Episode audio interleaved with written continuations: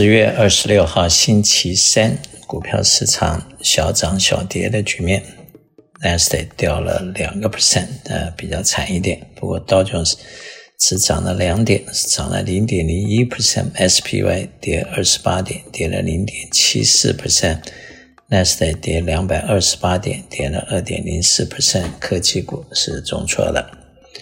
昨天 Google 的 earn 不好，欧洲方面。英国正零点六一，英国有新的首相啊，首相是比较熟悉财务和投资的，应该对英国经济有一些帮助。德国正一点零九，法国正零点四一。亚洲方面，日本负零点二一，香港恒生正一个 percent，中国上海正零点八一，中国。第三季度的 GDP 比预期的好，有三点九个 percent。那在现在全世界一片哀鸿之下，能够三点九 percent 算是还不错的成绩。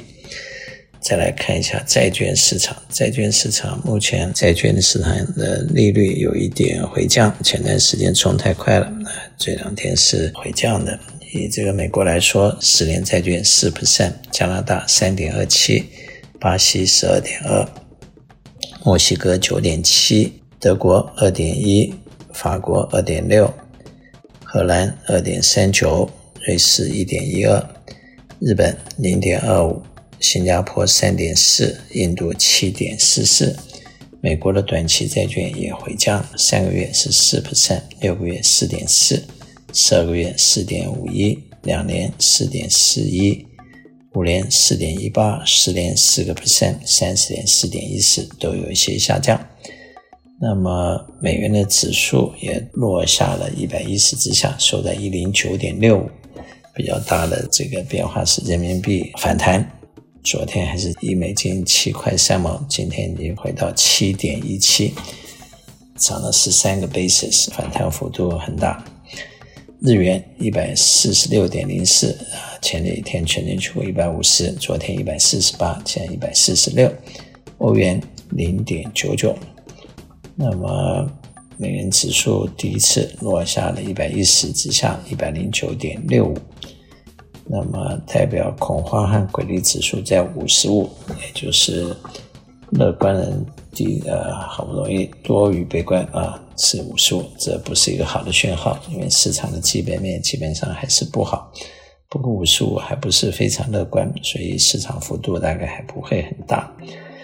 那么 commodity 方面，石油升到了八十八块两毛九，布兰特油九十六块一毛，natural gas 五点六七。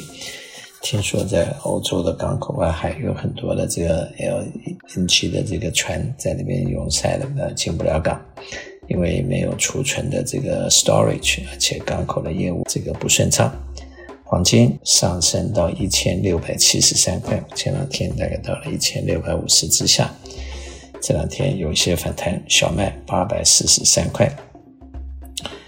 投资人在目前比较主要注意的几个大事情，一个当然是通货膨胀和利率上升，另外就是俄乌战争和国际地缘政治的变化，以及中国新的领导班底对未来经济的规划和对经济的影响。以及 G20 以后，这个国际之间是不是会有机会俄乌战争做一个休止符，都是有待观察。那么这两天还有一个要注意的事情，就是这个财政部长耶伦两次的警告说，美国的国债，尤其是长期的国债、二十年国债有 liquidation 的问题。很多人不明白他警告的事情是什么意思？什么叫 liquidation 问题？简单的白话文就是。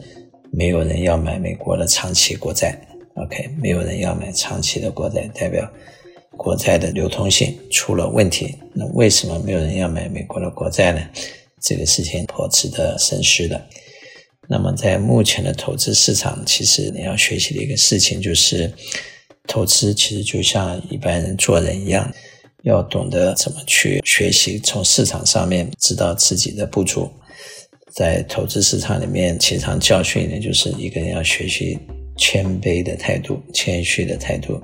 事实上，投资市场每天的呃出来的状况都是超出你过去的所学和你的预测。人是不具备预测未来的能力的，只有用比较谦虚、humble 的态度面对市场，你才可能获胜。同时要在面对这样的市场，要不断的学习啊，自己的所学和自己的知识其实都是有限的。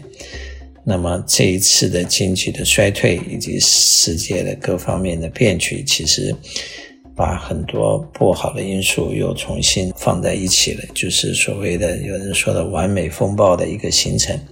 当然，由于美元还是非常强劲，美国的国力还是非常强，但是这样的强势以及在这一次的利率操作和美元狂升以后所造成的对欧洲还有一些第三世界国家的影响，对未来的金融市场和未来的资金流通都是会有深远的影响的。因此，投资人在目前还是要采取守势。简单的说，白话文就是要。保住你的本，钱不要变少。我是肖银祥，电话七三九八八三八八八，谢谢。